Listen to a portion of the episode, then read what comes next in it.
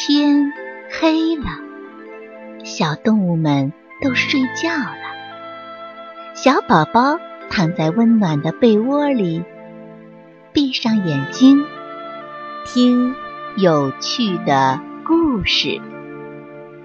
宝贝，晚安。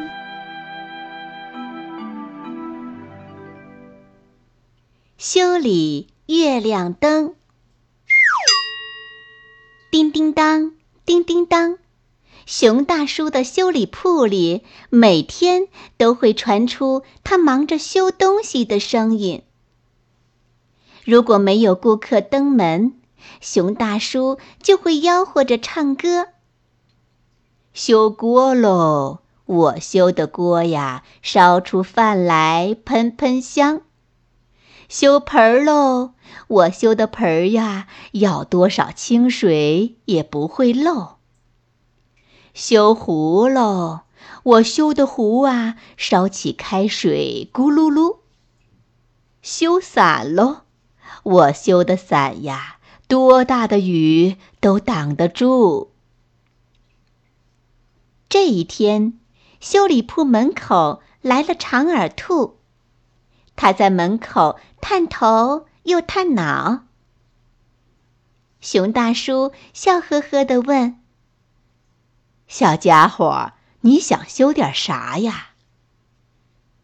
长耳兔眨眨眼睛：“熊大叔，你样样都能修吗？”“那当然了。”熊大叔把胸脯拍得砰砰响。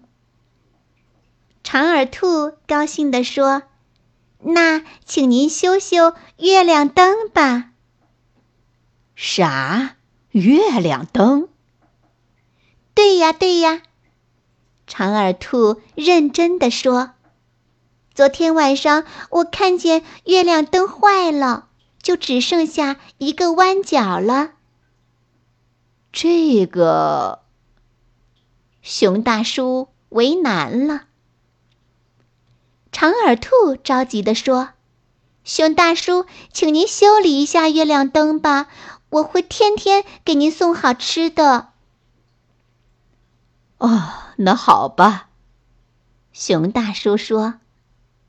不过修月亮灯很难呐，要花很长的时间。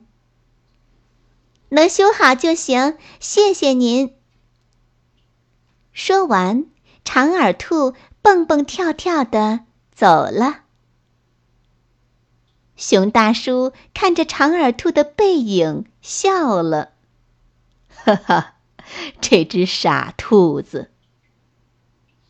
第二天，长耳兔送给熊大叔一个胡萝卜。熊大叔，谢谢您！我看见月亮灯大一点了，一定是您修理的吧？哦，是啊，是啊。熊大叔支支吾吾的答应着。第三天，长耳兔送来一篮蘑菇。熊大叔，月亮灯又大一点儿了。熊大叔脸有点红了。第四天，第五天。长耳兔天天都给熊大叔送来好吃的东西。一天天过去，熊大叔也不唱歌了，整天愁眉苦脸的想着心事。第十天，长耳兔蹦跳着来了，他抱着熊大叔说：“谢谢您，熊大叔，月亮灯又变圆了。”可是我没什么东西给您了呀。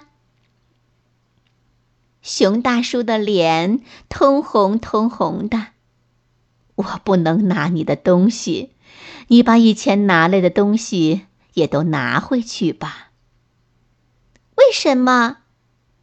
长耳兔奇怪的问。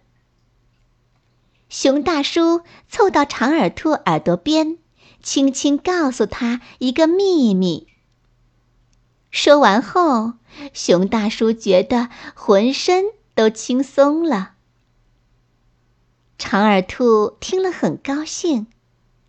谢谢您告诉我，但东西您还是留着吧。以后我再也不怕月亮灯会坏掉了。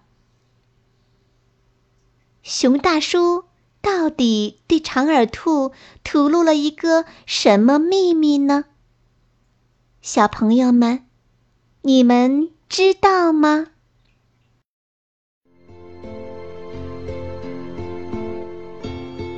小朋友们，故事讲完了，该睡觉了。